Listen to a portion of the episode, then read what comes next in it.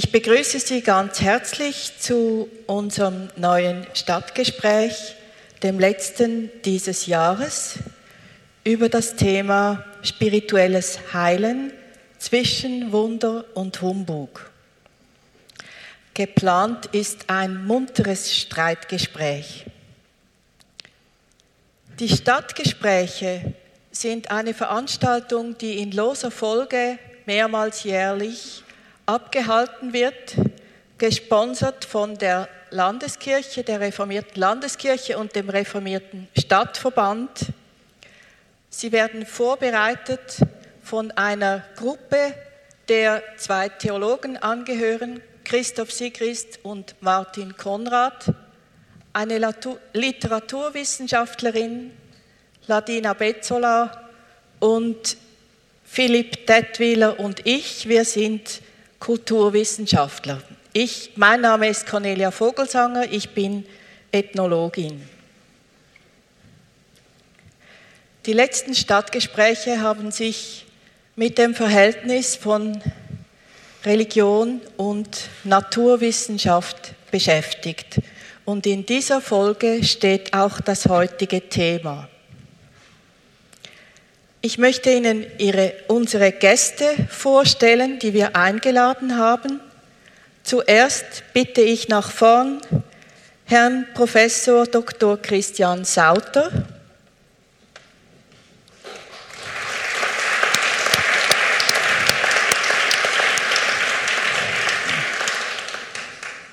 Sie haben eine erfolgreiche Laufbahn als Chefarzt und Unidozent zum Teil hinter sich, zum Teil stecken sie noch mitten in der medizinischen Tätigkeit. Sie sind aber vor allem auch bekannt geworden in einer breiteren Öffentlichkeit, weil sie 2003 den Prix Courage bekommen haben für eine Meinungsäußerung, die einigen Mut brauchte. Sie haben sich gegen das universitäre Establishment gestellt und sind da, dafür auch bestraft worden, obwohl sie Recht hatten, aber man hat ihnen eine Beförderung damals vorenthalten. Darüber sind sie, vermute ich, inzwischen hinweg.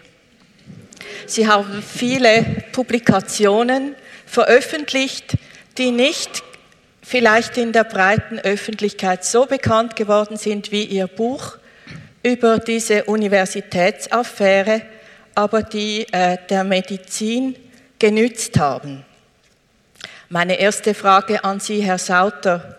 Wann ist in Ihnen der Wunsch wach geworden, Arzt zu werden und warum haben Sie diesen Beruf gewählt? Guten Abend, äh, meine Damen und Herren. Ähm, diese Frage, die geht eigentlich zurück, kann ich beantworten, äh, auf meine Mittelschulzeit. In der Mittelschulzeit habe ich mich vor allem für Naturwissenschaften interessiert. Unglücklicherweise habe ich dann noch Griechisch und Lateinisch genommen, aber äh, das war damals gehört zum guten Ton und musste man Lateinisch sowieso, wenn man Medizin studieren wollte. Und habe dann mir gesagt, wo kann ich meine Interessen am besten wahrnehmen und habe deshalb eigentlich von der naturwissenschaftlichen Seite her begonnen, Medizin zu studieren. Also es ging vor allem um Ihre wissenschaftlichen Interessen. Ja, ich glaube schon, zu Beginn, damals, 1956. Mhm. Schon lange her. Und hat sich diese Motivation im Laufe der Jahre verändert? Die hat sich ganz sicher verändert. Ich habe dann nach dem Studium zuerst, zuerst mich in die Pathologie, äh, mit Pathologie beschäftigt, bin dann nach Amerika und habe Immunologie und Virologie äh, gemacht und habe dann plötzlich gemerkt, das ist nicht meine Luft, die Laborluft, habe mich dann plötzlich nicht mehr so angemacht, habe gesagt, weshalb ich, habe ich dann Medizin studiert und bin dann zurück in die Schweiz und habe dann mit innerer Medizin begonnen. Mhm. Sie vertreten eine hochprofessionelle Medizin, die sogenannte Schulmedizin. Sie mögen diesen Ausdruck nicht besonders. Was sind die Grundlagen dieser Medizin? Die Grundlagen dieser Medizin könnte man sagen, wir möchten den Patienten so helfen, dass wir es immer wieder äh, eigentlich tun könnten. Ich möchte ein, ein Beispiel machen. Wenn wir in meinem Gebiet der medizinischen Onkologie, also das ist die medizinische äh, Krebsdiagnostik und Behandlung, auch Krebsforschung, möchten wir äh, oder haben wir äh, so uns vorgestellt, Therapien entwickeln, die den Patienten zugutekommen, die man immer wieder wiederholen kann. Also sozusagen reproduzierbar äh, den Patienten behandeln und sagen, so, dieser Leukämie-Patient, den müssen wir so und so behandeln und dann hat er eine Chance, äh, davon zu profitieren. Also Wiederholbarkeit ist ein wichtiges Kriterium. Ganz genau. Reproduzierbarkeit. Ist denn nicht jeder Mensch wieder ein Sonderfall? Das ist ganz sicher so, Frau Vogelsanger. Jeder Mensch ist ein Sonderfall. Nur wenn wir einen Patienten ansehen und er kommt daher mit einem, mit einem zum Beispiel metastasierten Hodentumor, dann wissen wir, er hat diesen Hodentumor und dahinter steht ein Mensch, sei es äh, ein, ein junger, ein älterer Mensch, aber der Tumor ist vorhanden, den gehen wir an und den wollen wir behandeln. Wir wissen dann, was wir dort zu tun haben.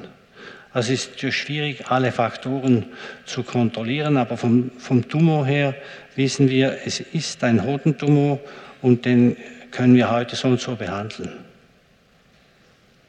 Das ist doch ein Vorwurf, der der Schulmedizin oft gemacht wird, dass die Schulmedizin den einzelnen Tumor behandelt und nicht den Menschen. Also wenn ich am Krankenbett stand, was heute zwar hier und da auch noch vorkommt, dann sehe ich sicher den Menschen. Einerseits, andererseits aber sicher seine Krankheit. Und ja, den Menschen äh, zu sehen, das ist sicher wichtig, aber andererseits muss man ihm sagen können, hören Sie mal, jetzt wollen wir Sie heilen und äh, dann ist der Mensch dabei. Herr Sauter, als Vertreter einer hochprofessionellen Medizin, würden Sie sich auch mal von einem Laien einen medizinischen Rat geben lassen und ihn befolgen? Beispielsweise von einem Weinhändler? Natürlich. Das ähm, haben Sie wahrscheinlich in meiner Literaturliste gesehen. Ich, ich, habe, ich bin in einen Seeigel reingestanden vor einigen Jahren und der, mein, mein rechter Fuß ist dick angeschwollen und ich kam dann zufällig humpelnd so in eine Weinhandlung in, in Südfrankreich und der Weinhändler hat mir gesagt, kein Problem, nehmen Sie Essig, mischen es mit Wasser und dann äh, baden Sie den Fuß, dann geht das alles gut. Und diesen Ratschlag habe ich befolgt und dann auch publiziert.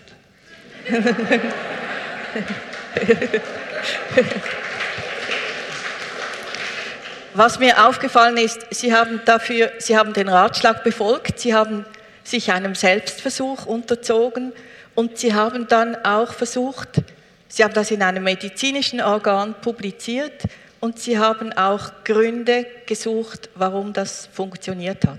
Natürlich. Ja. Selbstverständlich haben wir, habe ich das mir überlegt und der Grund wahrscheinlich ist, dass die Essigsäure die Kalkdornen des Seeigels auflöst und dann relativ rasch der Körper seine normale Funktion übernehmen kann. Sie haben mir erklärt, Herr Sauter, dass es in der Onkologie drei Bereiche gibt. Heutzutage Onkologie, die Lehre von den, kann man sagen, die Lehre vom Krebs? Mhm, kann man so sagen, ja. Es gibt den chirurgischen Bereich, es gibt die Radioonkologie, die mit Bestrahlungen arbeitet und die medizinische Onkologie, in der Sie tätig sind. Was hat sich verändert in Ihrer Berufszeit? Wenn ich daran denke, 1967, am 1. Oktober bin ich ins Universitätsspital gekommen zu meinem äh, Chef, äh, damals war der Chef Professor Marz, ursprünglich aus Basel. Und ähm, wenn ich daran denke, was wir damals gemacht hatten und was wir dann bei meiner Pensionierung im Jahre 2002 machten, total verschieden. Ich nenne ein Beispiel. Es kam damals, anfangs der 70er Jahre, ein, ein Fußballspieler des FC Zürich zu uns und mit, mit Lungenmetastasen eines Hodentumors. Dann hat mir Georg Marz gesagt, lass den sterben, kann man nichts machen. Das hat uns natürlich sehr beeindruckt. Drei Jahre später, 1976, konnten wir solche Patienten heilen. Ich sage heilen, also wie zum Beispiel der äh, Tour de France Sieger Lance Armstrong, der hatte genau diese Situation und hat nachher noch mehrmals die Tour de France gewonnen. Also das ist für mich ein Beispiel der großen Änderung zwischen 60er Jahren und äh, unserer jetzigen Zeit. Es gäbe andere Beispiele anzuführen. Seit wann gibt es die Psychoonkologie? Die wurde bei uns in Zürich ähm, von Professor Meerwein eingeführt und wir hatten immer große Streitgespräche. Ähm, Meerwein sagt immer, ja, der Krebs, der ist äh, psychisch bedingt, also um ganz plakativ zu sagen. Und ich habe ihm immer gesagt, Fritz, ein Tumor produziert depressogene Substanzen. Es könnte auch umgekehrt sein. Die Depression kommt erst, wenn ganz wenig Tumorzellen vorhanden sind, nicht umgekehrt. Mhm. Und die, die Psychoonkologie ist natürlich ein weites Gebiet. Mhm. Und wie stehen Sie heute dazu? Ich glaube, das ist ein Zweig, der seine Existenzberechtigung hat und es ist ein Zweig, mit dem die Patienten eine, eine weitere äh, Hilfsmöglichkeit haben. Gut, dann möchte ich jetzt gerne Frau Anderek mal nach vorne bitten. Beatrice Anderek, Sie wurden zuerst als Schauspielerin ausgebildet. Sie sind auch Künstlerin, Sie malen. Sie sind Frau eines Pfarrers und Sie haben 1997 in der Elsbetenkirche in Basel die Heilgottesdienste initiiert. Heute führen Sie eine eigene Heilpraxis. Wie und wann wurde Ihnen klar, Frau Anderek, dass Ihre Aufgabe im Heilen liegt? Sehr, sehr spät eigentlich. Also wenn Sie mich gefragt hätten, ich war jetzt präpariert, es kommt die gleiche Frage, wann dieser Wunsch aufkam. Ich muss sagen, ich habe erst gemerkt, als ich schon Heilerin war, dass es eigentlich eine Wunscherfüllung war. Ich habe es entdeckt in mir eigentlich selber überhaupt nicht. Ähm, ich habe ja immer künstlerische Berufe angestrebt und auch äh, ausgeübt und äh, studiert. Und als ich ungefähr 30 war, verheiratet mit drei kleinen Kindern, da war ich äh, sehr krank, wie meistens. Ich bin schon halbtot geboren worden und war eigentlich immer ein kränkliches Kind. Und ich muss sagen, das war meine Schule, die Schule, die mich eigentlich zum Heilen brachte. Das erkannte ich aber erst nachher. Und als ich ungefähr 30 war, da hatte ich einmal drei, drei gelähmte Finger von einer Knochenhautentzündung, die behandelt wurde, bestrahlt und Cortison und nichts hat genützt, wurde immer schlimmer und schlussendlich konnte ich diese Finger nicht mehr bewegen, hatte drei kleine Kinder. Und da habe ich das allererste Mal so etwas wie geistiges Heilen praktiziert. Aber ich wusste nicht, dass ich das tat. Ich wusste gar nicht, dass es das gab. Ich habe dieses Wort überhaupt noch nie gehört. Und es hatte eigentlich einen ganz banalen Ursprung. Als mich der beste Neurologe Basels entlassen hatte als austherapiert, wir können nichts mehr machen, da fiel mir ein ganz berühmtes Buch ein, das berühmteste der Schweiz, handelt von einem kleinen Mädchen, ist überall auf der ganzen Welt berühmt, in Japan auch. Und es gibt Trickfilme, Sie wissen schon, die kleine Heidi. Und als niemand mehr weiter wusste, da habe ich gedacht, also gut, jetzt könnte ich verzweifeln oder mir etwas einfallen lassen. Und da fiel mir dieses Buch ein. Dann habe ich praktiziert, was die Heidi mit der gelähmten Clara im Rollstuhl gemacht hat. Und ich habe mich als Heidi ernannt und meine Finger als Clara und habe mich konzentriert auf diese Finger und habe auf sie eingewirkt. Und mit der Zeit kam das Leben und die Beweglichkeit wieder zurück. Nach ungefähr einem halben Jahr war das wieder gut. Dann habe ich es vergessen, wie die meisten Leute, wenn es wieder gut ist. Aber später holte mich das Schicksal dann wieder ein. Ja, das ist ein seltener Fall, dass Heiler oder eine Heilerin sich selber zuerst heilt. Darauf möchte ich dann noch kommen. Aber weiter, äh, was genau mussten Sie noch lernen für diesen Beruf? Wer hat Sie ausgebildet? Das Leben und der liebe Gott, muss ich sagen. Und manchmal war er gar nicht so lieb. Das habe ich vorher so gedacht. Nachher, jetzt im Rückblick sehe ich, und das teile ich mit sehr vielen schwerkranken Patienten, denen es auch wieder besser geht, die sagen, eigentlich möchte ich meine Krankheit nicht missen, denn es hat mich so viel weitergebracht. Es war das Leben. Und sicher auch Fügungen, an dies glaube ich ganz fest, äh, indem ich meinem Mann begegnet bin, an der Beerdigung meines Vaters. Er hat ihn beerdigt und mein Vater ging und mein Mann kam. Und so war ich ziemlich bald verheiratet, hatte drei Kinder. Und weil mein Mann der Pfarrer von der psychiatrischen Klinik in Basel war, bin ich da in diese Aufgaben hineingewachsen. Die Patienten kamen oft zu uns nach Hause und wenn er nicht da war, haben sie gesagt, oh, darf ich mit Ihnen sprechen? Und da habe ich einfach zugehört. Also es ist das andere. So kam ich in die Problemkreise hinein. Ich habe gerne zugehört. Ich habe sehr ernst genommen, was Sie mir erzählt haben. Ich habe oft Kartoffeln geschält, saß auf dem, in der Küche und die haben auf der Eckbank gesessen, mir gegenüber und ihr Schicksal erzählt. Und so bin ich hineingewachsen, eigentlich in die leidende Seele.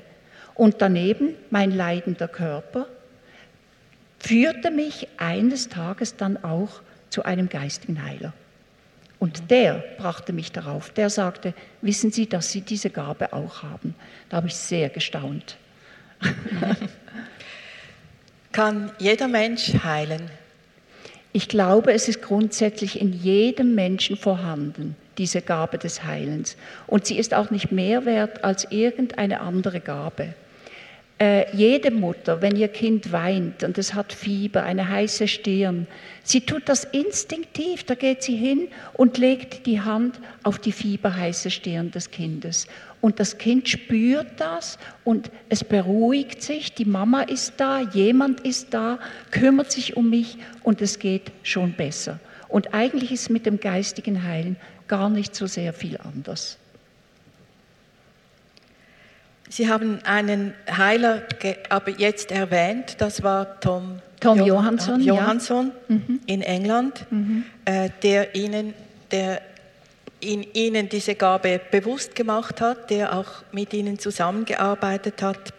Es gibt da eine Geschichte in Ihrem Buch, die mich sehr äh, berührt hat.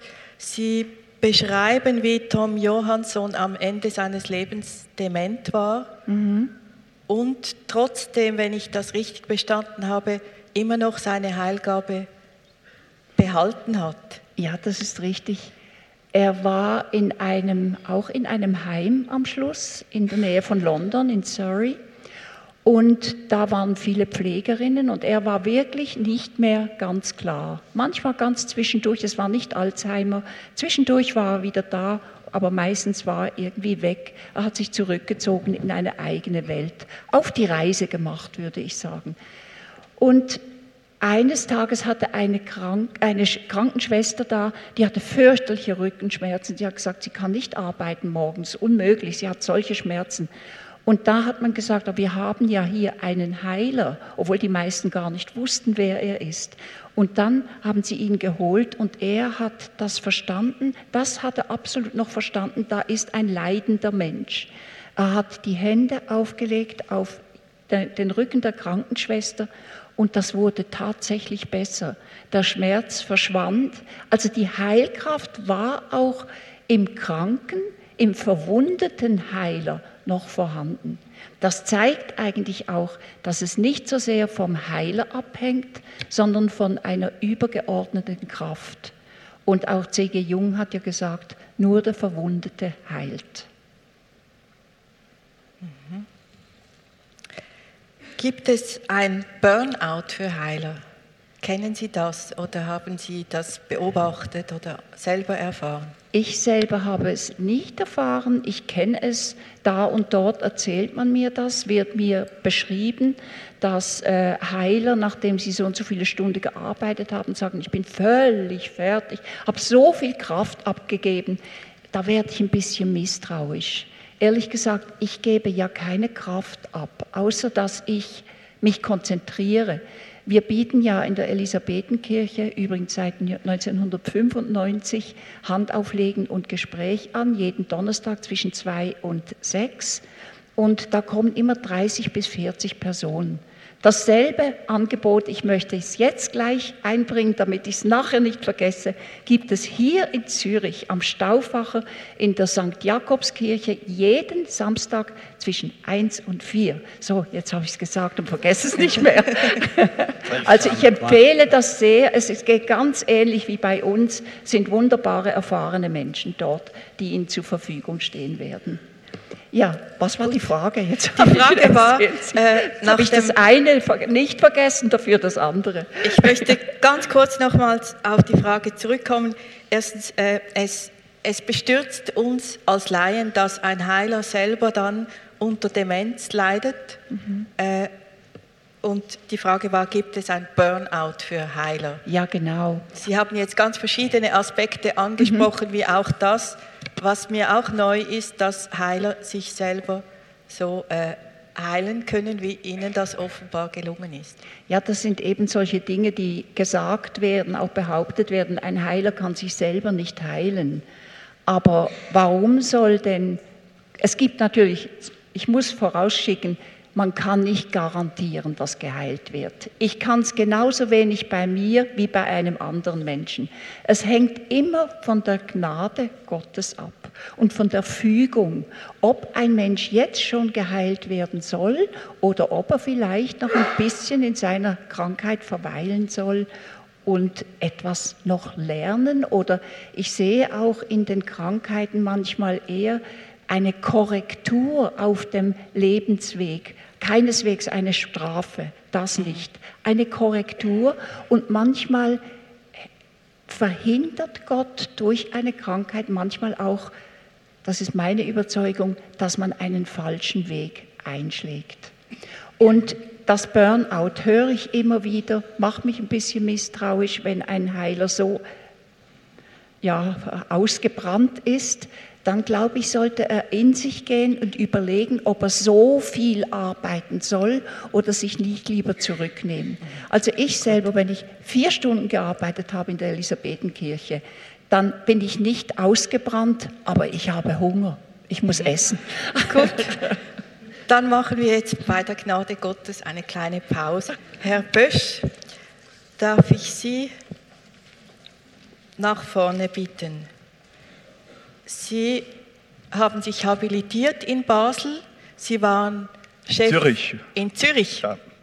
Danke. Sie waren Chefarzt in der Psychiatrie. Sie sind Buchautor, seit kurzem im Ruhestand und extrem beschäftigt. Als Kind wollten Sie eigentlich Pfarrer oder Missionar werden. Wann hat sich dieser Wunsch verändert und warum? Das war in der Mittelschulzeit, als ich das Gottesbild, das mir von den Kirchen angeboten wurde, nicht mehr nachvollziehen konnte. Also dieser auch strafende Gott, den wir den lieb, lieben Gott nennen Und äh, ja, viele solche Dinge konnte ich nicht mehr akzeptieren. Das war das eine. Das andere war, dass mich die Naturwissenschaften unglaublich zu faszinieren begonnen haben und äh, ich dann ganz klar auch einen Beruf mit einer naturwissenschaftlichen Grundlage wählen wollte. Und was gab den Ausschlag, dass Sie sich für die Psychiatrie spezialisiert haben? Es war für mich klar, immer klar, dass ich, also meine, sage ich jetzt mal, geistigen Interessen, die haben natürlich deswegen nicht äh, nachgelassen. Und ich habe eigentlich gelitten schon Ende der Mittelschulzeit, aber noch mehr im Studium, äh, an dieser für mich sehr reduzierten, reduzierenden Auffassung über den Menschen. Ich war sehr oft depressiv während des Studiums. Ich wollte immer an dieser, wie ich es damals gesagt habe, Schnittstelle sein. Also es war für mich klar, entweder Grundlagenforschung, Hirnforschung bin ich dann auch zuerst gegangen, habe ein Postgraduate-Stipendium erhalten und habe dann in der Hirnforschung gearbeitet. Dann habe ich aber gesehen, dass ich mit Patienten arbeiten möchte oder muss und äh, habe dann auch Einblicke in die Grundlagenforschung erhalten, die mich dann nicht so überzeugt haben. Dann bin ich in die Psychiatrie gewechselt.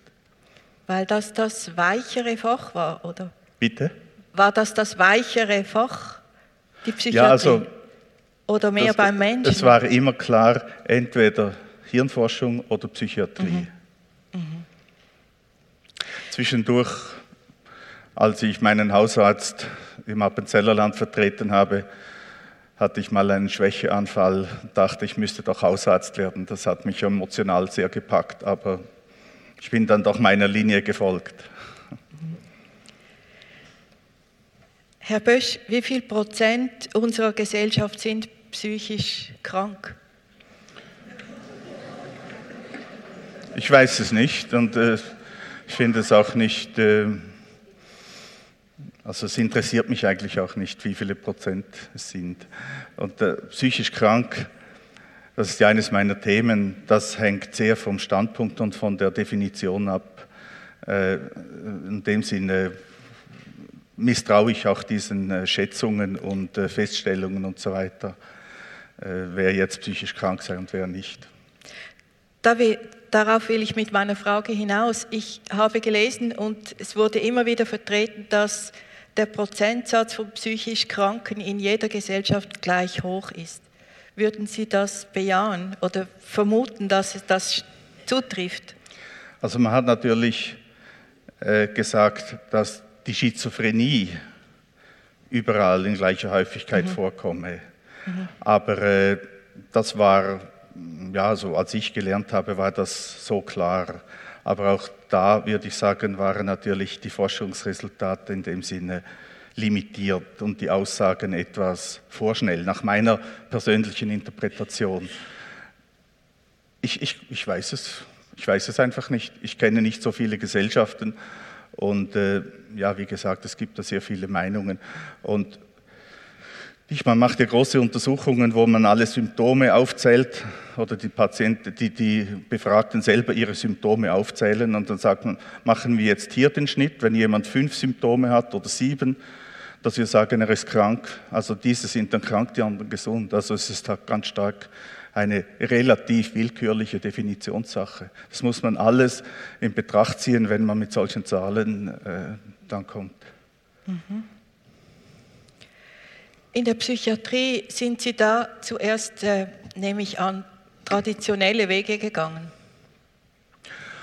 Traditionelle und auch manchmal etwas nicht ganz traditionelle. Äh, schon relativ früh hat mein damaliger Chef mal mich vor sich und alle vier Oberärzte zitiert um mir die Leviten zu lesen, weil ich gewisse Dinge vertreten habe, die nicht ins offizielle Bild passten. Aber im Großen und Ganzen habe ich schon die traditionellen Weg gemacht. Also was war so, können Sie ein Beispiel nennen, was nicht ins offizielle Bild von Psychiatrie gepasst hat? Ich hatte hat? halt von Anfang an eigentlich etwas divergierende Auffassung von Psychosen. Und auf das Thema kommen wir ja vielleicht noch, ich mhm. weiß es nicht. Und diese divergierende Auffassung habe ich heute noch. Also dass ich sage, viele, die heute Psychotiker oder Schizophrene genannt werden, die sind einfach von einem von einer Erweiterung ihres Bewusstseins äh, betroffen worden oder quasi überfallen worden. Und wenn sie nicht damit umgehen können, dann kann es dann etwas schief herauskommen. Gab es für Sie eigentlich ein Schlüsselerlebnis, das Sie wegführte von der Schulmedizin oder waren Sie von Anfang an, äh, sind Sie etwas in eine andere Richtung gegangen? Kam das so ganz allmählich? Ich behaupte eigentlich, sei der Schulmedizin treu geblieben. Ich war ja bis zu meiner Pensionierung Chefarzt. Nicht, das war nicht absolut sicher, weil ich ja auch nicht konventionelle Dinge gemacht habe, aber wie ich immer sage, die Pro-Lobby war immer ein bisschen stärker als die Anti-Lobby und so habe ich diesen schulmedizinischen Teil auch vertreten können. Und den musste ich auch und wollte auch, der gehört mhm. in dem Sinne dazu. Aber ich bin lange auf zwei Schienen gefahren. Mhm. So, ich hatte meine persönlichen Überzeugungen und daneben habe ich mich als ja, Schulmediziner verhalten in dem Sinne. Mhm. Gibt es in der Psychiatrie auch das Kriterium der Wiederholbarkeit, wie uns das Herr Sauter skizziert hat? Ja, das gilt eigentlich für die mehr oder weniger ganze medizinische Forschung in dem Sinne. Also was heute anerkannt wird, ich meine, dieses Prinzip der Wiederholbarkeit an, zu jeglicher Zeit, an jeglichem Ort, das ist ein altes naturwissenschaftliches Prinzip aus der klassischen Physik oder klassischen Naturwissenschaft und das hat die Medizin in dem Sinne äh, übernommen und hält äh, leider etwas zu, sehr daran, zu sehr daran fest in meinen Augen. Mhm. Äh, um das noch etwas zu verdeutlichen, Sie haben auch mit Medikamenten in der Psychiatrie gearbeitet. Ja, klar. Und tun Sie das heute noch? Ja, ich habe jetzt eine etwas spezialisierte, spezielle Praxis. Ähm, also ich arbeite nicht mehr mit Krankenkasse. Das tue ich mir nicht mehr an. Wir müssen ja jetzt, also die Psychiater müssen ja jetzt noch viel häufiger Berichte schreiben als äh, bislang. Und äh, ich mache wenig Begleitungen. Ich mache in ausgewählten Fällen längere Begleitungen, aber das Schwergewicht meiner Tätigkeit ist mehr Second Opinion, Standortbestimmungen, wo die Leute vielleicht einmal, zwei, drei, viermal kommen, aber nicht über Monate oder Jahre regelmäßig. Mhm. Und da spielt dann die Medikamentenverschreibung für mich eine kleinere Rolle, weil ich sage, das muss der Arzt machen, der diesen Patienten begleitet. Ich kann höchstens gewisse Meinungen dazu äußern, aber ich kann nicht da hineinpushen in, eine, in ein Arzt-Patienten-Verhältnis, das ich nicht selber durchtrage. Mhm. Aber in der Klinik war klar, solange ich, ja. also bis Ende Januar, das ist in, oft in klassischer Weise sind Psychopharmaka verschrieben worden. Mhm. Vielen Dank. Dann äh, möchte ich diese Runde abschließen und wir hören etwas Musik und werden dann ins allgemeine Gespräch kommen. Zuerst möchte ich mal die Frage ins Gespräch geben, was verstehen wir eigentlich unter Heilung? Was ist das für ein Geschehen? Oder was ist die Vorstellung von einem heilen Zustand? Was beinhaltet die? Darf ich etwas zu sagen? Also ähm, berühmte Leute haben ja gesagt auf Französisch, ähm, un homme bien portant, c'est un malade qui s'ignore. Also wir sind im Grunde genommen alle irgendwie krank, nur wissen wir es nicht. Aber auf Ihre Frage zurückzukommen, für uns, ich sage jetzt, ich nenne mich Schulmediziner, ob schon, wie Sie gesagt haben, gefällt mir dieser Ausdruck gar nicht, ist so, dass wir einen Patienten wieder so herstellen, dass er sich fühlt wie vorher. Dann ist er geheilt. Äh, darf ich sagen, was meine Gedanken dazu sind. Also ich habe manche Menschen kennengelernt, die sind körperlich vollständig gesund, aber alles andere als heil. Aber ich habe kranke Menschen getroffen, viele Menschen bin ich begegnet, und die haben Heil, etwas Heiles in sich. Die haben ein Heil gefunden im Vertrauen, im Vertrauen ins Schicksal, in eine höhere Macht, wie auch immer man die nennen mag. Äh, die haben mir, obwohl sie krank waren, teilweise im Rollstuhl, hoffnungslos, aber einen heilen Eindruck gemacht. Es ist eine sehr komplexe Frage. Ich weiß nicht, ob ich da eine kluge Antwort dazu geben kann. Also ich würde auf jeden Fall nicht jemandem, der sich selber gesund fühlt, sagen, er sei krank. Sei denn, er möchte ausgesprochen eine Meinung von mir hören. Und auf der anderen Seite, wenn jemand sich krank fühlt, ähm, kann es sein, dass ich mal vielleicht eher sage, ich glaube, Sie sind vielleicht gar nicht so krank, wie man Ihnen sagt oder wie Sie selber meinen. Aber weiter möchte ich mich zu dieser Frage eigentlich nicht äußern. Jetzt haben wir die Heilung als Geschehen kurz betrachtet. Also Sie sagen ein Zustand, der war wie vorher. Die Frage ist, vor was? Be äh, bevor der Patient zu mir kam zum Beispiel. Mhm.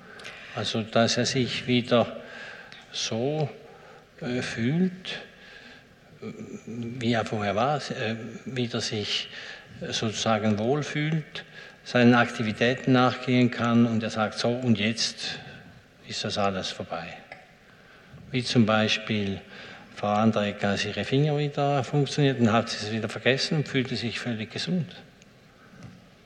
Mhm. Aber gibt es nicht, haben Ärzte nicht eine Vorstellung von einem heilen Zustand und heil heißt ja ganz, einem ganzheitlichen Zustand, der irgendwie ähm, einem Ideal entsprechen würde? Ja, das ist äh, eine sehr schwierige Frage, den Idealen. Das, Vielleicht das hat, hat, Herr Bösch eine Antwort Das darauf. hat es natürlich gegeben, nicht von der WHO. Die hat im letzten Jahrhundert noch proklamiert, das Ziel ist, jeder Mensch auf der Erde soll ein vollständiges körperliches, seelisches und soziales Wohlbefinden haben. Das wurde als Gesundheitsziel damals noch in äh, luxuriöser Überheblichkeit formuliert. Äh, man könnte dann noch das Spirituelle dazu nehmen. Aber ich glaube, von, von dem sind wir, glaube ich, überall längst weggekommen. Von ja, so einem Ziel. Auch, das, das ist zu einfach. Wir können ja hier eine Umfrage machen jetzt, wer sich alles äh, heil fühlt, wenn man das so sagen darf. Und ich glaube, das wäre. Also, äh, mir ist noch kein äh, Mensch begegnet, der vollständig gesund ist. Also Mens ich zum Beispiel fühle mich so jetzt. Ja, dich kenne ich noch nicht so gut. Ja, genau. Wir haben erst seit wenigen Minuten. Bekanntschaft ja. geschlossen. Solange wir so viele Zuhörer haben, sind wir alle gesund. Ja, genau. Nein, mens sana in corpore sano, das ist ein Wunschtraum, glaube ich. Das, das heißt, heißt orandum est. Bitte, ich, ich höre das. Ich verstehe natürlich fließend Latein, aber ich höre es wegen dem Mikrofon ja, nicht. Äh, äh, nein, nein. Es heißt ja im ganzen Satz, lasst uns bitten. Lasst uns bitten. Aha. Das. Aha. Das wird meistens weggelassen. Ja, das ist aber das würde schlimm. ich unterstützen, ja. ja. Genau.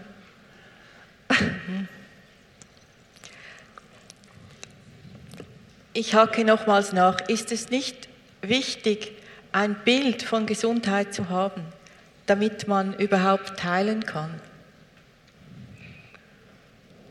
Ist es für Sie als Ärzte, als Heiler nicht wichtig, eine Vorstellung davon zu haben, was ein heiler Zustand ist? Doch, bestimmt. Deshalb gibt es ja auch diese Visualisierungen, zum Beispiel bei Krebserkrankungen. Das wird ja sehr stark propagiert und empfohlen auch, dass man ähm, diese geführten Meditationen mit gesunden Vorstellungen äh, macht in, in Stille täglich und sich das immer wieder vorstellt. Das ist ganz bestimmt sehr hilfreich, wenn man das tut. Also ich arbeite auch mit einem Arzt in Heidelberg zusammen, Dr. Georgi Irmay von der Biokrebsgesellschaft. Und er gibt ja Kurse und Unterricht in Visualisierung. Und zum Beispiel hat er da auch, ich habe den auch mal besucht, damit ich weiß, wie er das macht. Ich habe selber auch Visualisierungen auf meiner CD, aber ich wollte wissen, wie macht er das? Und dann hat er zum Beispiel ein Lied mit den Leuten gesungen, besser und besser, es geht mir besser und besser, besser und besser. Das sollte man jeden Tag singen, ein paar Mal, anstatt zu denken, oh, hier tut's weh, oh, ist das wohl eine Metastase, oh, ist das. Ich glaube schon, wenn man positiv eingestellt ist und sich bemüht darum, manchmal muss man sich bemühen, weil man sich einfach isst, kommt, fällt nicht einfach vom Himmel als ein Geschenk. Das glaube ich schon, diese Vorstellung von Gesundheit, dass die hilft. Also ich sehe, die Ärzte blicken etwas finster, wenn Sie das sagen. gar, gar nicht finster. Ich, ich, ich glaube, es kommt darauf an, in welche Gesellschaft man gerät.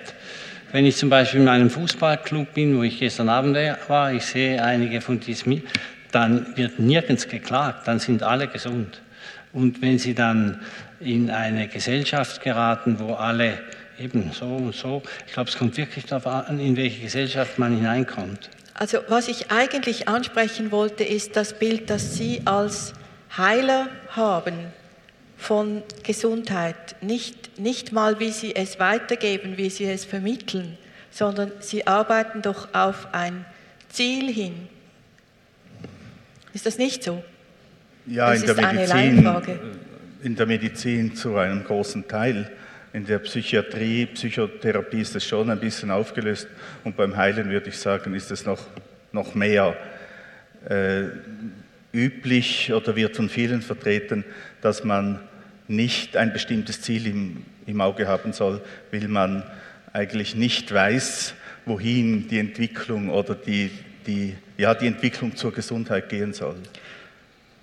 Das ist richtig, aber die unbewusst hat würde ich jetzt mal behaupten, hat der Heiler doch ein Ziel. Das kann ja auch unter Umständen sich negativ auswirken. Also, Deshalb meine ich, man sollte dieses Bild bewusst machen. Wir sind natürlich verglichen mit äh, Herrn Bösch und Frau Andreck sind wir einfache Leute. Sagen wir, wenn, wenn jemand eine tuberkulöse Meningitis hat, dann weiß man, was man zu tun hat. Und die ist weg und dann äh, äh, erlebt man das sozusagen Wunder, dass es dem Patienten wieder gut geht. Mhm. Und ähm, ich glaube, es ist dann schwierig, das äh, zu verallgemeinern. Mhm. Sie haben vorher ein Beispiel ganz am Anfang gebracht. Ähm, Sie sehen da einen Lungentumor und dahinter ist ein Mensch. Ich würde es umgekehrt, das ist keine Kritik, aber ich von meiner Warte aus sehe es umgekehrt. Ich sehe einen Menschen und dahinter ist ein Lungentumor. Also ich wirke auf die Seele ein und stärke. Ich glaube, das beantwortet vielleicht ein bisschen die Frage. Ich versuche die Hoffnung zu stärken, aber ohne Versprechungen, das dürfen wir nicht. Das darf man nicht machen, denn wir wissen es nicht. Nur eben diese übergeordnete Kraft, Gott weiß, wie es weitergeht. Aber hoffen darf man und hoffen ist gesund und dafür bin ich da. Also wir haben natürlich äh, auch die Idee gehabt, dass wir den Patienten schon Hoffnung machten. Oder? Ich meine, das Einzige, äh, sagt man immer, dass man aufgibt, ist ein Brief, aber nicht die Hoffnung. Und äh, ich glaube, was ich immer wieder gesehen habe, die, die Hoffnung tatsächlich spielt eine enorme Rolle. Und, und, wenn wir dann gezwungen waren zu sagen, so und jetzt ähm, wissen wir nicht mehr weiter, ich meine, das, das ist ja heute in der somatischen Medizin, sind wir doch meistens ehrlich, möglichst die Patienten nicht anlügen. Und dann kommt der Moment, wo die Patienten uns verlassen und mit dem müssen, müssen wir leben. Dann gehen sie irgendwo hin, dann gehen sie vielleicht zu ihnen. Aber also, dann verlassen sie aber die Ärzte nicht. Wirklich nicht. das ist nur die allerletzte, irgendwie der letzte Anker, wo man sich irgendwie noch festhält. Und wir sind meistens erfahrungsgemäß die allerletzten in der ganzen Ärztetournee und Therapeutentournee, dann denkt man nach, jetzt gehe ich halt doch noch zu einem Heiler. Das ist auch mir so gegangen vor vielen Jahren. Jetzt sind wir schon bei Faktoren, die für die Heilung ganz wichtig ist. Und da möchte ich jetzt das Stichwort Placebo in die Runde werfen. Placebo heißt ja so, lange hat man darunter verstanden, einen, den Faktor, wo man sich was einbildet. Man bekommt zwar nur Zuckerwasser zu trinken, aber man hält das für eine Medizin und bildet sich dann ein, man wird gesund. Heute, glaube ich, wird Placebo anders definiert, nämlich als ein wichtiger Faktor, der bei jeder Heilung eine Rolle spielt.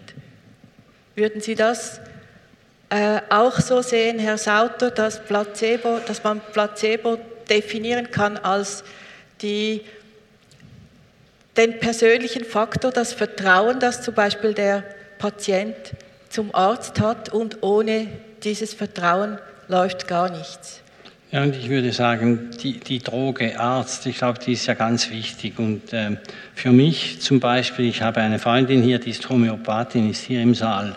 Und äh, für mich ist, wenn sie ihre Kügelchen gibt, ist für mich die, die, die Ärztin die wichtige. Und äh, ich glaube, für mich sind homöopathische Präparate, ich muss das hier sagen, sind Placebo. Ich glaube kaum, ich glaube kaum, äh, ist nicht diese, äh, ich, ich, glaube kaum, äh, dass dort, äh, man, man, weiß, es hat keine äh, Substanzen mehr drin, die irgendwie wirken können. Darum, wenn Sie das Placebo ansprechen, glaube ich, ist der Arzt dort oder die Ärztin das Placebo. Können Sie dieser Definition zustimmen, Herr Bösch? Oder? Also ich glaube, dass die, die Überzeugung des Patienten und die Überzeugung des Arztes eine sehr große Rolle spielen. Aber das geht noch weiter. Das, sind, das ist eigentlich das ganze Umfeld, das da eine Rolle spielt. Das hat man heute auch mit sogenannten äh, mehrrahmigen Untersuchungen bewiesen. Das ist nicht nur der Patient selber, der Arzt, äh, sogar die, die Firma, die dahinter steht und so weiter, die spielen eine Rolle. Ja, da, da, also, bin ich, äh, da bin ich fest überzeugt. Es gibt nicht nur Placebo, man spricht ja heute auch von Nocebo, also von einem Faktor, der schädlich sein kann, wenn, wenn das Umfeld nicht stimmt, wenn der Arzt nicht vertrauenswürdig ist, wenn der Arzt den Patienten durch sein Verhalten entmutigt, kann das auch eine sehr starke schädigende Wirkung haben. Sicher. No, nocebo. No, nocebo. nocebo. Ich werde schaden. Ja, also äh. Placebo, ich werde gefallen. Mhm. Also ich glaube, damit, genau mit dieser Frage werde ich immer wieder konfrontiert. Das, das, da kommt man dann zum Heiler. Der Arzt, stellen Sie mir mal vor, was der gesagt hat. Der hat mir über den Schreibtisch hin gesagt, die Brust muss ab. Also wirklich, das sind wirklich Sachen, die ich also nachgeprüft habe. Wirklich, das ist unglaublich, wie manchmal das, aber das gilt nicht jetzt für alle Ärzte, aber einige. Und nur als Beispiel, um das, um das zu nehmen, es wurde nicht sanft mit Zeit äh, rübergebracht, Sie sind krank, wir sollten etwas unternehmen, sondern einfach er hat sich versenkt in die, in die Schriften und das äh, studiert und gesagt, einfach so, die Brust muss ab. Einfach so, knallhart. Dann kommt man natürlich zu uns völlig verzweifelt. Man wäre vielleicht in die Chemotherapie noch gegangen und alles Mögliche, aber man hat so einen Schock erlitten dadurch, dass man dann mhm. zu den Heilern geht und sich wieder aufbauen lässt, wenn man das kann.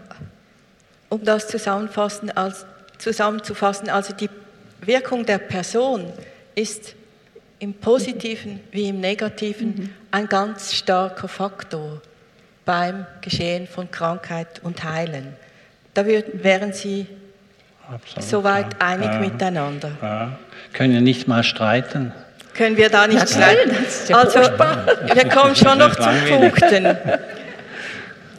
Ich, ich möchte jetzt eigentlich die Frage stellen, wo sehen Sie den Kernpunkt, den Angelpunkt ihrer Heilmethode. Und ich glaube, da würden Sie alle drei das ganz verschieden definieren. Herr Bösch, wo, was ist des Pudels Kern in Ihrer Therapie?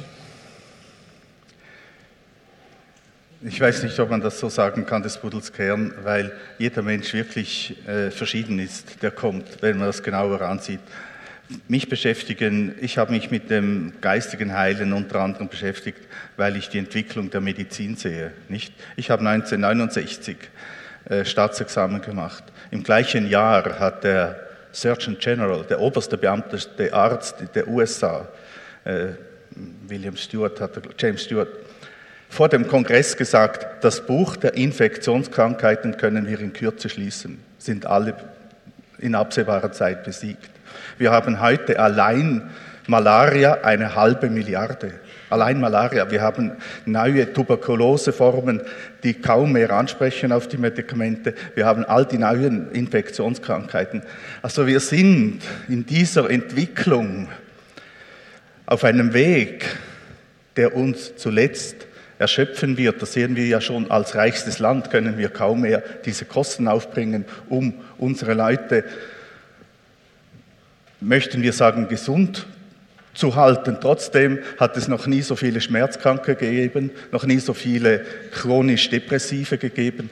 Also wir müssen uns doch gesamthaft äh, die Frage stellen, ist die Medizin genügend gesund, um diesen Herausforderungen, die wir heute, die heute auf uns zugekommen sind, äh, standhalten zu können. Und dann haben wir diese Umfragen bei den Ärzten. 70 Prozent der französischen Spezialisten möchten ihren Beruf an den Nagel hängen.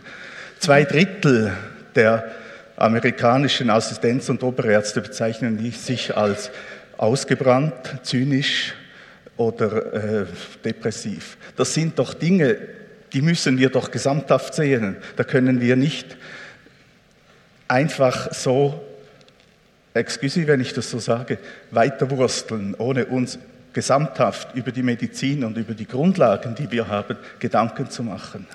Aber ja, Sie, Herr Bösch, wirken ja nicht ausgebrannt. Äh, Sie sind von Was, nicht? ausgebrannt. Aha. Sie sind von Nein. einem Feuer angetrieben und meine Frage ist, was ist es? Woran glauben Sie in Ihrer Arbeit? Was ist für Sie das ganz Wesentliche an Ihrer Arbeit? Sehen Sie, ich mache jetzt seit circa zehn Jahren, also vor zehn Jahren habe ich dank eines persönlichen Jocks den Mut gefunden, zu meiner zweiten Überzeugung zu stehen, eben die nicht schulmedizinische und habe seither praktische Erfahrung gesammelt mit dem, was man so geistiges Heilen nennt. Ich habe mit brasilianischen Medien gearbeitet, war zweimal in Brasilien mit Handauflegern, vorher schon mit Hypnose, das ja schon fast integriert ist in die Medizin, war zweimal fünf Wochen auf den Philippinen, habe bei einem Geistchirurgen gewohnt und mit ihm gearbeitet, ihm assistiert und so weiter. Und habe eine Studie gemacht, interessanter und bewundernswerterweise zusammen mit dem Universitätsfrauenspital in Basel, also Professor de Geiter und Professor Holzgreve, die gesagt haben, machen wir doch mit. Nicht? Und da haben wir gesehen, dass solche Behandlungen, die ich jetzt mal als grob als Handauflegen bezeichne, also es gibt ja im sogenannten geistigen Heilen sehr viele verschiedene Methoden, dass zum Beispiel das Ultraschallbild der Eierstöcke sich verbessert hat, also da waren mehr reifende Eier, also Follikel, die Hormonwerte, sogenannte follikelstimulierende Hormon, hat sich normalisiert, aber in manchen Fällen, also erstens in manchen Fällen, wenn die Behandlung zu Ende war, sind die Werte wieder schlechter geworden. Das war das eine. Und das andere, das ist auch wieder eine komplexe Frage von der Auswahl der Patienten her. Es hat nicht mehr Schwangerschaften gegeben in dieser Untersuchung. Aber dass diese Behandlungen eine Wirkung haben, die auch somatisch sich feststellen lässt, da gibt es für mich überhaupt keine Zweifel, auch von den vielen Arbeiten, die, die es heute gibt. Und Aber was dieses, ist es, was da wirkt? Dieses sich wieder verschlechtern, Das hat mich beschäftigt. Und da möchte ich noch ein praktisches Beispiel bringen. Ich bin da in einer österreichischen Gesellschaft von Ärzten und Zahnärzten äh, wissenschaftlicher Beirat. Und da hatten wir eine Tagung und da waren vielleicht 20 Kolleginnen und Kollegen, die hatten Allergien. Und ich habe damals mit der Heilerin Graziella Schmidt zusammengearbeitet. Die hat von einem anderen Heiler, Horst Krone, die Allergiebehandlung gelernt. Diese allergiekranken Kolleginnen und Kollegen haben sich auf Stühle gesetzt. Dahinter waren Kollegen, die hatten nie was von geistigem Heilen gehört. Die haben nur diese Behandlung so gemacht, wie es von der Heilerin vorgezeigt wurde. Und wir haben dann alle, die wir testen konnten, auf Nahrungsmittel, äh, Katzenhaare, Pollen und so weiter, haben wir getestet. Es waren über 90 Prozent, hatten keine Reaktion mehr, keine allergische. Aber auch hier, innerhalb eines Jahres sind praktisch alle zurückgekommen. Nun kann man sagen, eine Behandlung, wenn jemand vier, fünf, sechs Monate keine Medikamente mehr braucht, das ist schon ein ganz schöner Erfolg. Aber mich hat das nicht ruhen lassen. Das Gleiche auf den Philippinen, da sind, kommen diese Wester mit Tumoren natürlich, Hirntumor und andere nicht mehr operierbare oder sonst Tumoren. Und da habe ich dramatische Besserungen gesehen bei, durch diese Behandlungen. Die nicht anhielten. Die nicht angehalten haben. Die schlussendlich sind die Leute vielleicht etwas später oder früher, ich weiß es nicht, aber sie sind dann doch gestorben. Und mich hat die Frage beschäftigt, ich will das damit nicht negativ machen, aber mich hat die Frage beschäftigt, worum geht es denn eigentlich? Und heute, ja, und da kam eine junge Frau daher, die gesagt hat, sie sei hellsichtig und habe das sofort äh, realisiert, dass sie sehr hellsichtig, sehr schnell und sehr klar. Und sie hat gesagt, ich will die Leute nicht heilen. Ich will ihnen sie beraten, wie sie sich selbst heilen können. Und da habe ich gesagt, das ist mein Punkt. Jetzt bin ich da, wo ich den Leuten helfen möchte, die Krankheit in ihrem Gesamtlebenszusammenhang zu verstehen und sich allenfalls selbst heilen zu können. Mhm. Und das ist für mich im Moment sehr befriedigend. Das, Jetzt bin ich soweit. Danke. Das ist des Pudels Kern für Sie.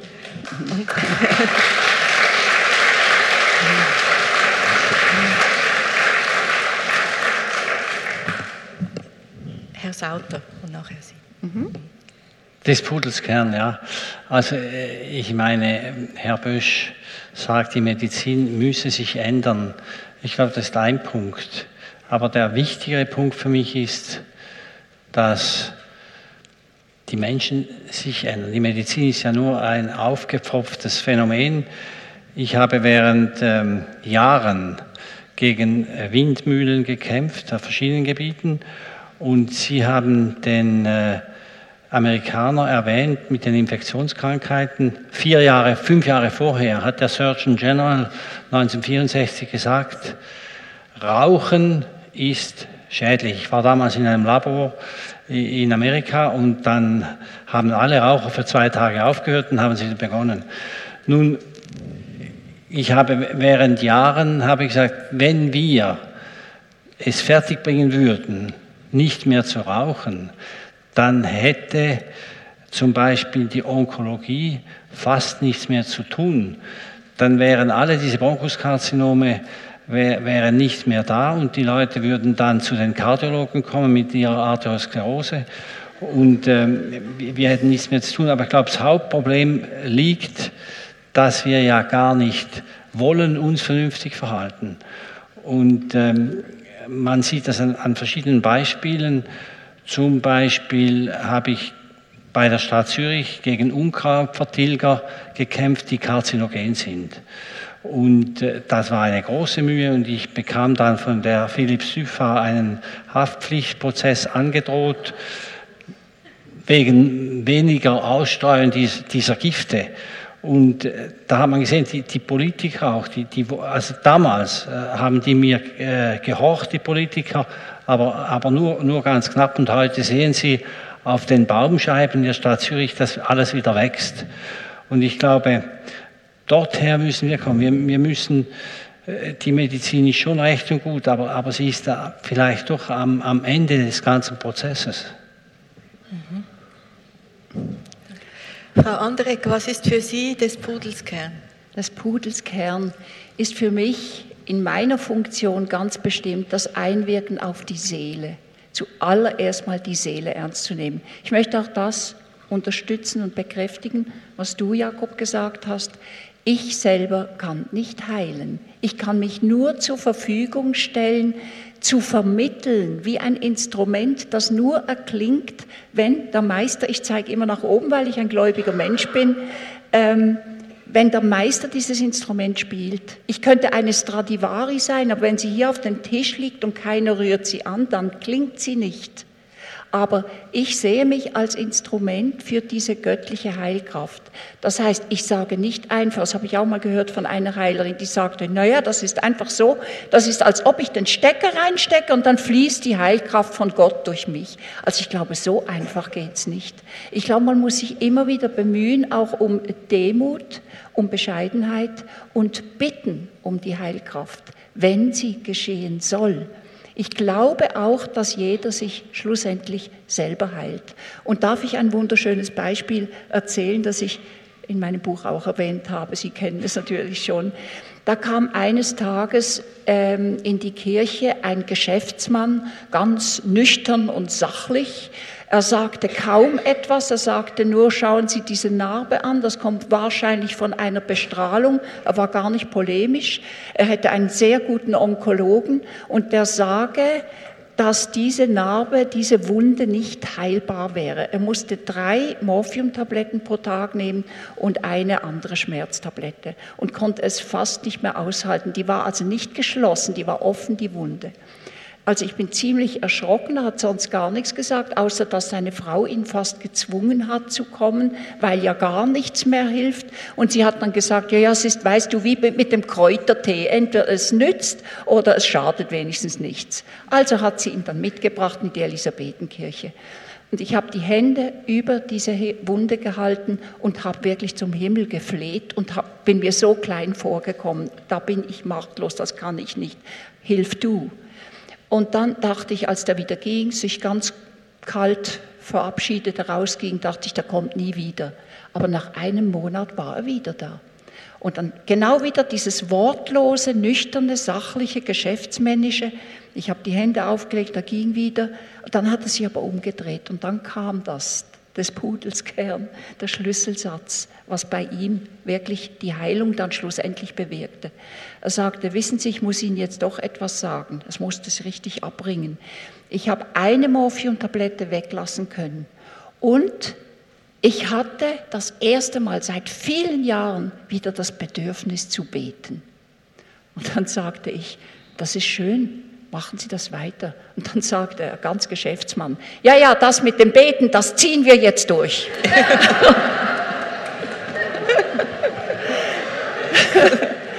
er kam nur einmal pro Monat, etwa fünf Monate lang, und die Wunde war geschlossen. Ich bin überzeugt, er hat sich selber geheilt. Und er hat es im Fernsehen später erzählt und er sagt, es hat mir niemand gesagt, Sie müssen jetzt beten. Das wäre wieder falsch. Kein Müssen, gar nicht. Endlich ja. mal sich gehen liebe, lassen. Liebe Beatrice, wir sollten ja auch ein bisschen streiten, nicht? Ja, ja, okay. Darauf, also leg los. Äh, in der Psychotherapie sagt man ja, wenn jemand zu einem Jungianer geht, dann fängt er an, jungianisch zu träumen. Hm? Wenn jemand zu einem Freudianer geht, fängt er an, freudianisch zu träumen. Und wenn er natürlich zu einer Heilerin geht, die so sehr auf Gott und das Beten ausgerichtet ist, sollte er eigentlich auch zu beten beginnen, nicht? naja, es hat ihm auf jeden Fall geholfen und das ist gut. Bleiben wir doch gerade bei diesem Thema. Gibt es Wunder? Ich würde da sofort antworten, selbstverständlich. Selbstverständlich gibt es Wunder. Ich habe eine Dissertation machen lassen vor ein paar Jahren äh, von einem jungen Assistenten, der jetzt eine Praxis hat äh, im nördlichen Kanton Zürich. Und ich habe gesagt, hör mal, jetzt wollen wir diese sieben Patienten, die von den Ärzten sozusagen aufgegeben wurden, aber wieder gesund sind, wollen wir genau nachsehen. Und bei diesen sieben, muss ich sagen, war für mich ähm, aus äh, schulmedizinischer Sicht kein Grund, dass die gesund wurden. Also für mich sind diese sieben Leute waren ein Wunder. Und ähm, das ist eine Seite. Und die andere Seite für mich, Wunder, die sind, sobald sie sich dann repetieren lassen, keine Wunder mehr. Ich nenne zum Beispiel 1948, als die Herzklappenentzündung eine tödliche Krankheit war, kamen die Antibiotika und als der erste Patient dann äh, nicht mehr daran starb, sondern, sondern überlebte, gesund wurde, war es zum ersten Mal ein Wunder und nachher hat sich dann das verflacht. Gleich zum Beispiel mit den Hodentumorpatienten, den ich erwähnt habe.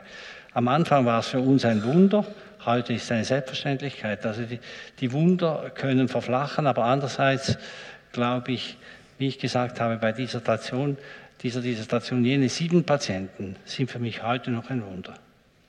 Heute noch. Also Sie haben gesagt, die Wunder können auch zur Normalität werden, ja. wenn man sie nämlich erklären und wiederholen kann. Ja, wenn man Aber sie wiederholen kann. Diese sieben Patienten, dafür haben Sie heute noch keine Erklärung. Keine Erklärung. Denken Sie, dass man sie eines Tages erklären kann oder lassen Sie das offen? Da müsste, müsste ich im Detail denen nochmals nachgehen, das ist schon lange her. Das ist vor, ich glaube, vor etwa 20 Jahren ist, war das. Ich glaube, diese Erkenntnis ist ja auch schon ein Wunder, dass einer mal draufkommt, das ist das Ei des Kolumbus.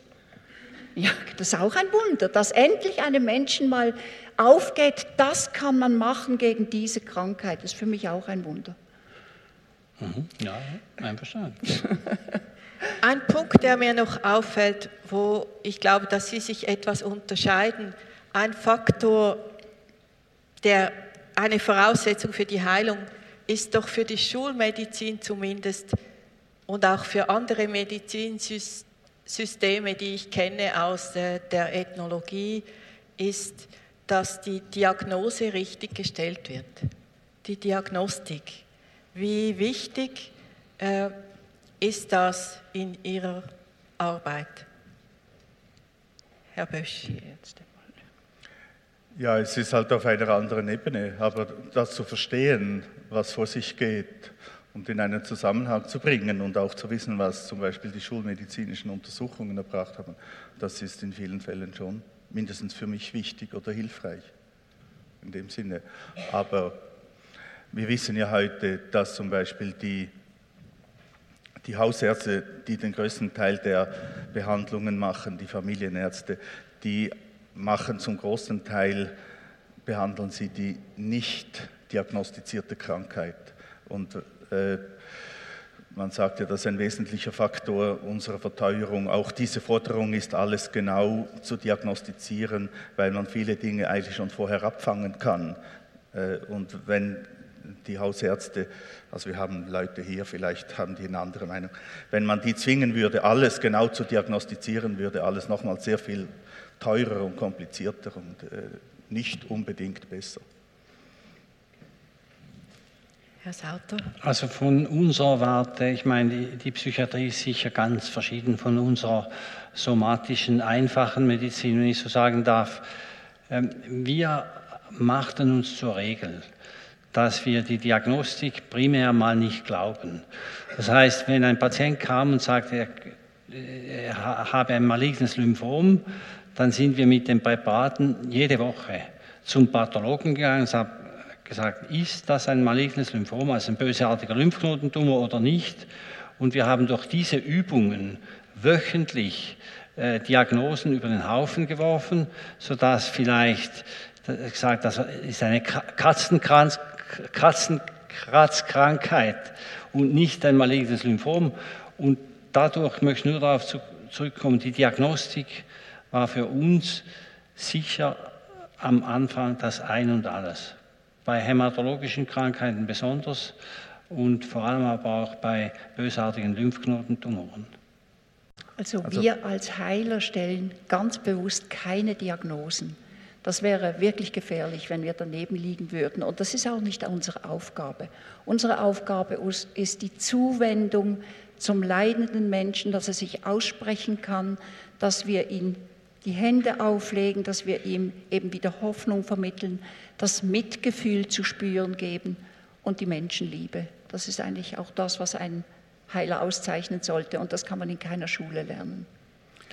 Ja, also da arbeite ich natürlich etwas anders, jetzt insbesondere auch mit der Anuk Klaas zusammen. Da geht es schon darum, äh, die Dinge zu begreifen, die Zusammenhänge so weit wie möglich zu begreifen und vor allem, wenn immer möglich, den Patienten brauchbare Dinge mitzugeben, Einsichten, Ratschläge, die sie dann auf ihr Leben anwenden können.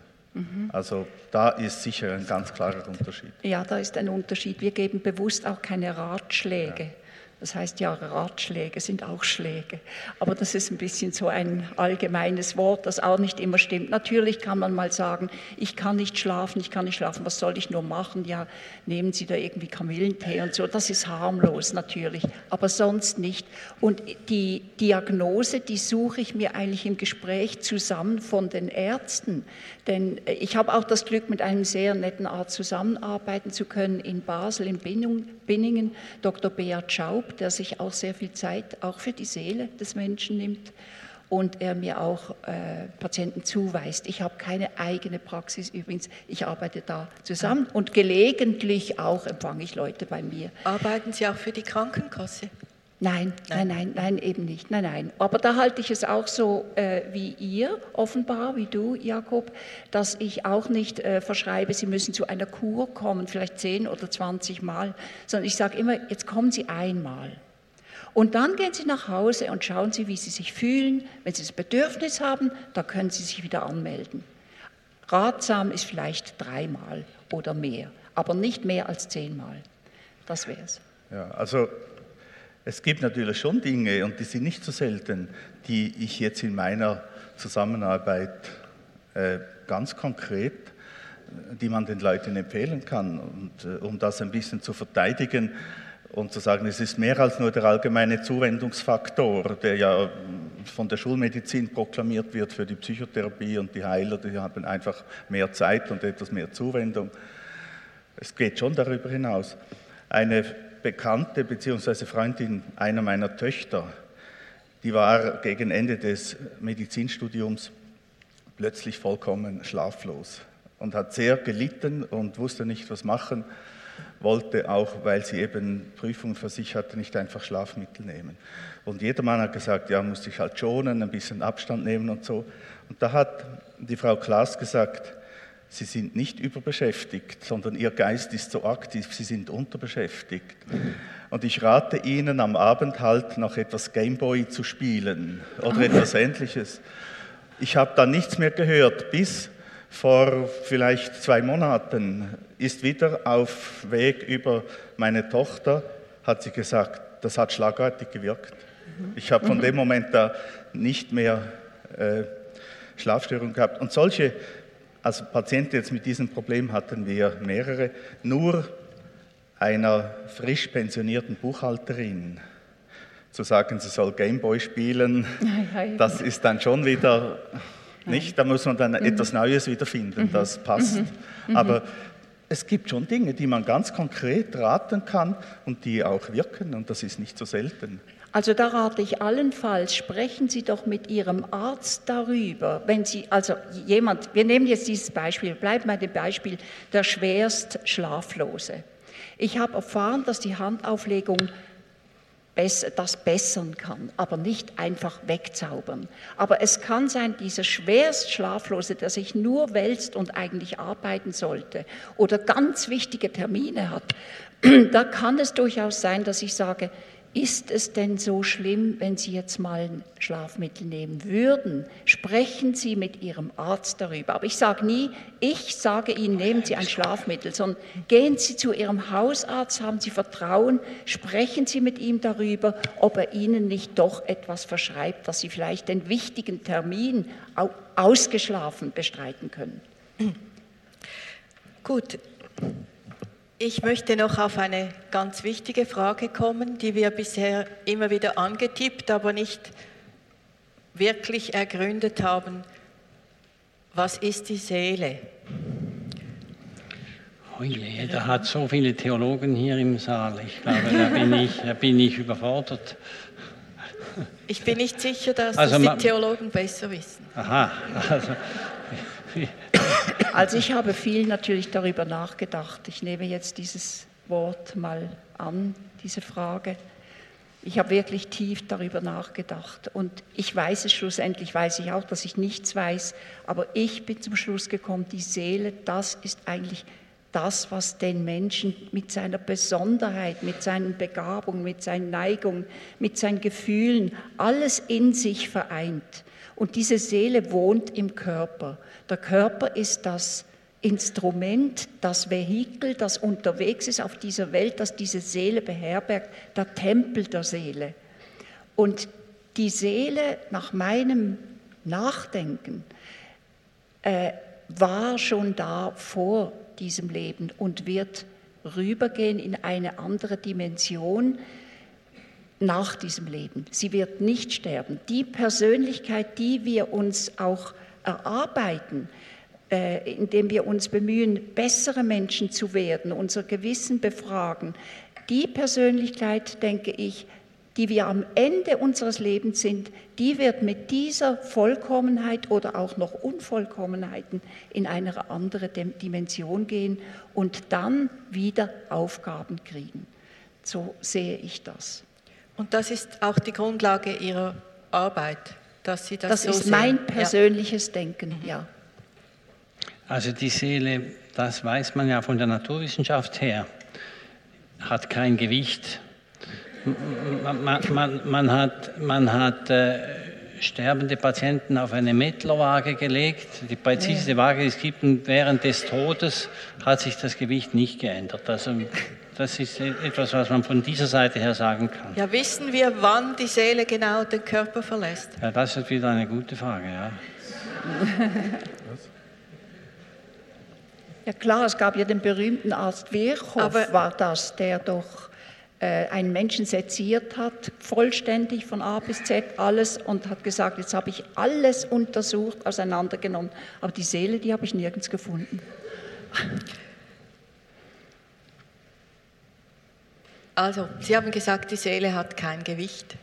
Sage ich mal so, ich weiß Gibt es noch etwas zu sagen zur Seele, Herr Sauter? Also, äh, erstens mal die Definition, was Leben ist, die entgeht uns ja. Wir können, wir können Leben nur sehr schwer definieren und ich glaube, zum Leben gehört die Seele, und ja, vielleicht, wenn der Patient, äh, der Mensch stirbt, dann, dann geht die Seele weg. Wo sie hingeht, wissen wir nicht. Sie bleibt vielleicht eine Zeit nach, noch hier. Aber ähm, äh, es ist etwas, Frau Vogelsanger, das äh, ich nicht weiter äh, diskutieren kann. Ähm, Sie haben gesagt, solange da Leben ist, ist auch Seele. Gilt das auch für Tiere, Pflanzen? Ich würde schon sagen, ja. Ja, ja. ja unbedingt, unbedingt. Mhm. Herr Bösch? Ja, für mich ist es ähnlich wie mit der Gesundheit. Es gibt da so viele Begriffe und so viele Definitionen, also wenn ich von Seele spreche. Ich brauche diesen Begriff nicht. Er ist für mich zu unbestimmt. Hingegen brauche ich schon Bewusstsein und Wahrnehmung. Die sind ein bisschen für mich weniger unbestimmt. Aber ich würde sagen, die Seele kann ich ruhig den Theologen überlassen. Auch. Oder ja, den Pfarrfrauen. Aber wir wissen, wir wissen zum Beispiel aus vielen äh, Experimenten, das sind, behauptet man, die best abgesicherten Experimente, dass wir materielle Systeme wie Wasserstrahl, Pendel oder kleine Roboter beeinflussen können und dass auch Tiere solche mhm. Roboter zum Beispiel beeinflussen können. Das gibt ja diesen schönen Versuch, wo man so einen Roboter wie ein Spielzeugauto in einem in einer Kiste herumfahren lässt und immer wenn es anstößt, dann äh, ändert er die Richtung. Mhm. Und der fährt da in dieser ganzen Kiste herum. Wenn er aber einen Käfig mit frisch geschlüpften Küken ohne Mutter daneben stellt, dann fängt dieser, dieser Roboter an, immer mehr nur noch diesen Teil, wo der, der, Käfig steht, zu befahren. Und der andere Teil wird verlassen. Und da gibt es viele Experimente in dieser Art. Und das, meine ich, müssten wir mal uns zu Gemüte führen, wie groß unser Einfluss ist auf unseren Körper, auf die Umgebung, sogar eben auch auf materielle Dinge. Das sind für mich ganz wichtige, relevante Fragen, die ich hoffe oder ich es gut fände, sie würden in der Medizin auch äh, intensiver diskutiert. Also Sie sind als Psychiater, als Seelenarzt so weit, dass Sie jetzt sagen, ich spreche nicht mehr von Seele, aber mich interessiert, was zwischen Materie und Bewusstsein vorgeht. Ja, also Bewusstsein, Wahrnehmung, die Gefühle mhm. sind sehr wichtig. Äh, das sind die, die, die, äh, wie sagt man, äh, die Ingredienzien, mit denen ich in der praktischen Arbeit, die für mich wichtig mhm. Aber Gefühle, Wahrnehmung, all das beinhaltet, die Seele beinhaltet ja all dies auch noch. Sie hat alles, alle Anlagen, eben die Erfahrungen sind gespeichert in der Seele, alles, was man durchgemacht hat. Und ich glaube bestimmt auch, dass man auf Materie einwirken kann. Also ich habe schon meine Rosen behandelt, als die im Eisregen erfroren waren und die sind wieder gekommen. Auch nicht alle. Es ist genauso wie die Beispiele, die du gebracht hast. Nicht alle Pflanzen. Aber meine Lieblingsrose, da habe ich richtig gefleht, bitte geh nicht kaputt. Die war so umhüllt von Eis und die ist wieder gekommen und ich behandle auch Tiere. Und gerade bei Tieren merkt man das ganz besonders, weil Tiere, die denken eben nicht, die zerdenken nicht, aber sie spüren unweigerlich, ob ein Mensch es gut meint oder nicht. Also da kann man nicht mit schönen Worten kommen, mit gar nichts. Es, be es bedeutet einem Tier auch überhaupt nichts, ob jetzt da die Heilerin kommt oder nicht, sondern da ist einfach ein Mensch und der will etwas Gutes für mich tun und da kann ich vertrauen. Das Denken ist aber auch wichtig. Sind wir uns da einig? Ja, sicher, natürlich. Sonst würde ich ja auch nicht den Arzt mit dem Schlafmittel empfehlen. Herr Sauter, hat Sie das auch schon beschäftigt, was Materie ist und Bewusstsein? Also haben Sie damit Erfahrungen gemacht? Ja, sicher, Frau Vogelsang. Also ich habe jetzt äh, in den letzten zwei Tagen das Buch von Herrn Bösch gelesen, das oben auch äh, aufliegt. Und ähm, da kommt man ja automatisch ins, ähm, in Materie und Geist hinein. Und was ich mich wunderte, das muss ich jetzt sagen, vielleicht kommen wir dann doch noch zu einem Streit, ähm, was ich mich wunderte in Ihrem Buch, ist, dass Sie mit Geist Sachen, vielleicht, Sie schreiben es jedenfalls, ich weiß nicht, ob das Ihre Meinung ist, beeinflussen können, wo ich mir überhaupt absolut keinen Reim dazu machen kann. Ich weiß, Sie sind gut naturwissenschaftlich ausgebildet. Äh, mit dem Postgraduate-Kurs äh, in Medizin ist das ein, ich meine, da sind nur selten Leute überhaupt hineingekommen. Und ähm, Sie beschreiben zum Beispiel das mit, dass man geistig einen roten Blutkörper so beeinflussen kann, dass er in einer hypertonischen Lösung nicht zerplatzt. Also diese Passage in Ihrem Buch, die haben mir sehr zu denken gegeben. Ich habe gesagt, das, das, das sind Märchen für mich. Das ist für mich, wenn ich einen roten Blutkörper nehme, den in destilliertes Wasser, da platzt er. Da kann man denken, was man will. Ja, wissen Sie, wir sind in der Medizin ja immer noch auf den Grundlagen von vor 150 Jahren. Ich weiß nicht, ob Sie das kennen von äh, Dubois-Raymond und Wilhelm Brücke, beide sehr bekannte Physiologen im äh, 19. Ja. Jahrhundert. Und Dubois-Raymond hat gesagt, Brücke und ich schworen uns einen heiligen Eid, es soll keine anderen Kräfte geben als die physikalischen und chemischen. Nicht, das, das habe ich gelesen bei Ihnen. Aber ich glaube nicht, dass das wirkt auf die Erythrozyten in der hypotonischen Lösung. Nein, aber wir, wir sind immer noch in diesem Denken befangen, dass alles tot ist. Wir haben, ich könnte Ihnen aber ein Dutzend Quantenphysiker zitieren, die sagen, auf, in der Tiefe ist alles mit allem verbunden. Und die Materie und das Geistige, das ist im Grunde genommen das Gleiche. Physik und Metaphysik ist eigentlich gar kein Unterschied. Und das sind doch Leute, die sehr tief. Ja, da bin ich ganz Ihrer Meinung, da bin ich nicht mal dagegen, dass irgendwo Materie und Geist zusammenkommen, wie man das ja dann mit Energie und Materie äh, langsam im 20. Jahrhundert erlebt hat. Aber das ganz spezifisch, also zum Beispiel Ihre Beispiele vom Abort, da habe ich mir nur den Kopf geschüttelt und habe meiner Frau gesagt, das ist ein, ein Märchenbuch, das ich da lese. Wel welche Beispiele? Da, das, der Abort, also Sie haben irgendwo einen Fisch außerhalb eines Hauses und dann kommt er hinein und verwandelt sich irgendwie, dann ist plötzlich Aha. der Goldfisch im Zimmer drin äh, und niemand weiß wieso. Ja, das ist für uns naturwissenschaftlich gebildete Menschen natürlich absolut unverständlich. Also klassisch naturwissenschaftlich gebildet und kein geringerer als Professor Primas, immerhin Ordinarius an einer der berühmtesten Hochschulen, hat gesagt, die Quantenphysik ist für den gesunden Menschenverstand weit leichter nachzuvollziehen als für die ausgebildeten Naturwissenschaftler. Er hat aber auch gesagt, diese Grundlagen die wir heute noch anwenden mit dem alten mechanistischen Bild, äh, dass da tote Materie ist, die dürfte nicht mehr Grundlage sein für irgendeine wissenschaftliche Arbeit. In der Medizin haben wir aber mindestens 98 Prozent, die auf diesen Grundlagen noch beruhen. Ja. Und darum ist es kein Wunder, dass fast alle Kollegen wie Sie sagen, das kann doch nicht sein, dass man da etwas beeinflusst. Äh, weil ich, möchte, ich möchte das gerne sehen. ja. Ich auch.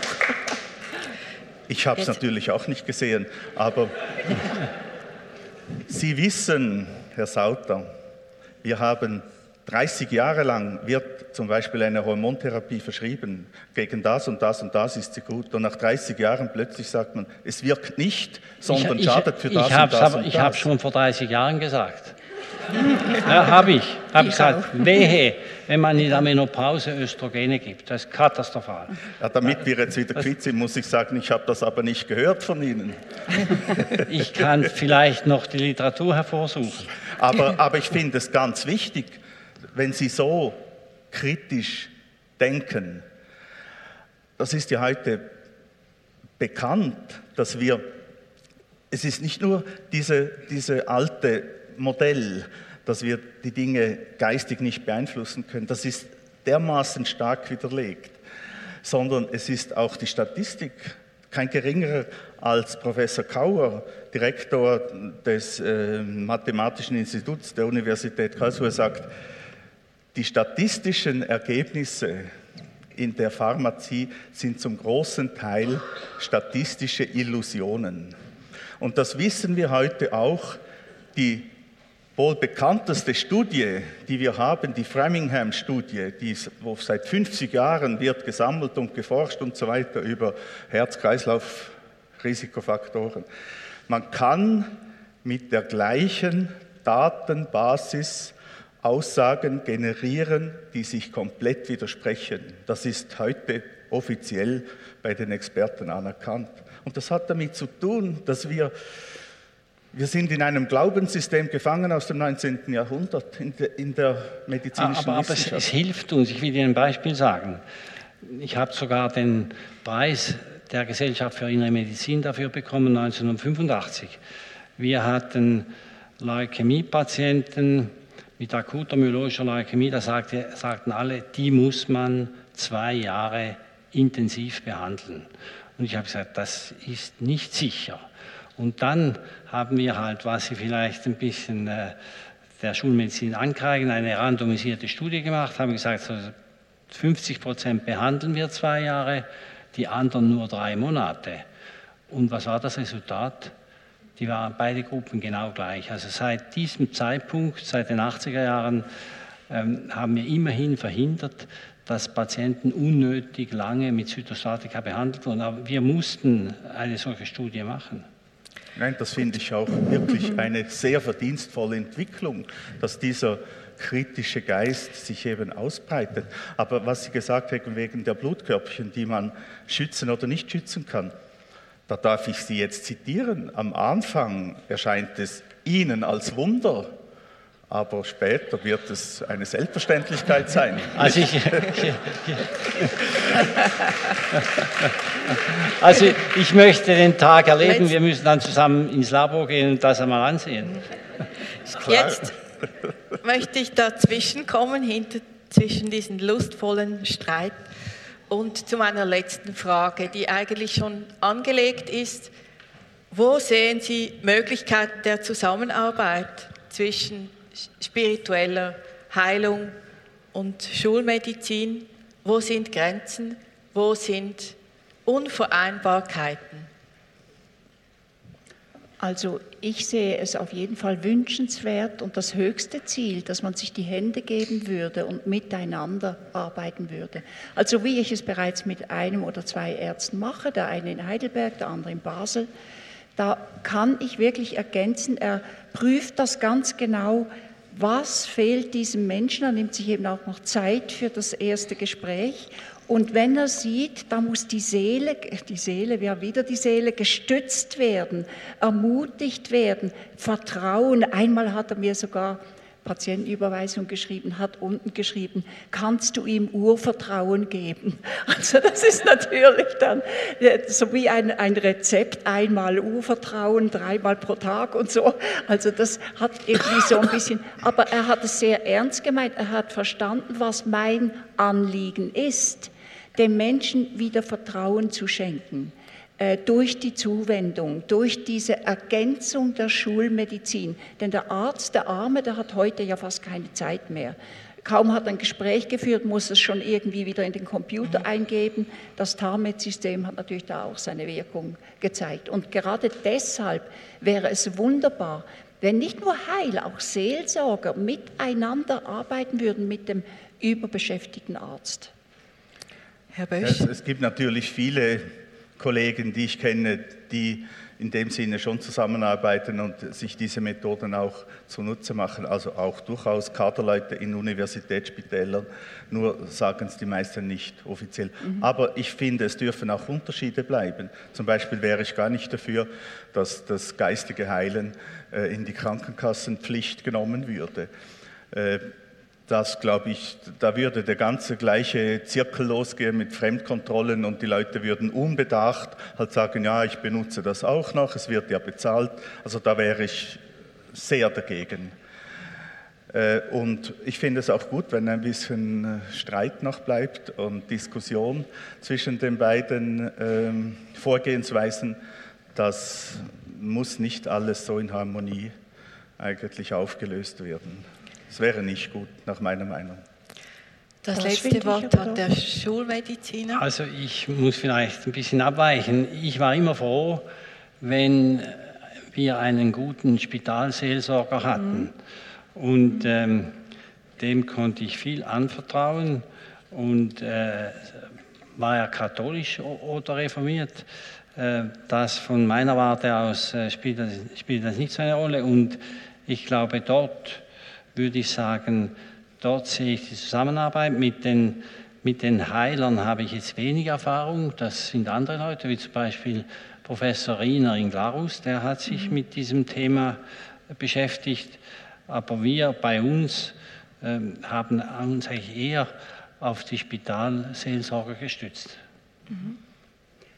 Das kommt eigentlich aufs Gleiche raus. Im Grunde genommen, wenn ich ganz fest nachdenke, was ich tue, es ist Seelsorge verbunden mit einer Berührung.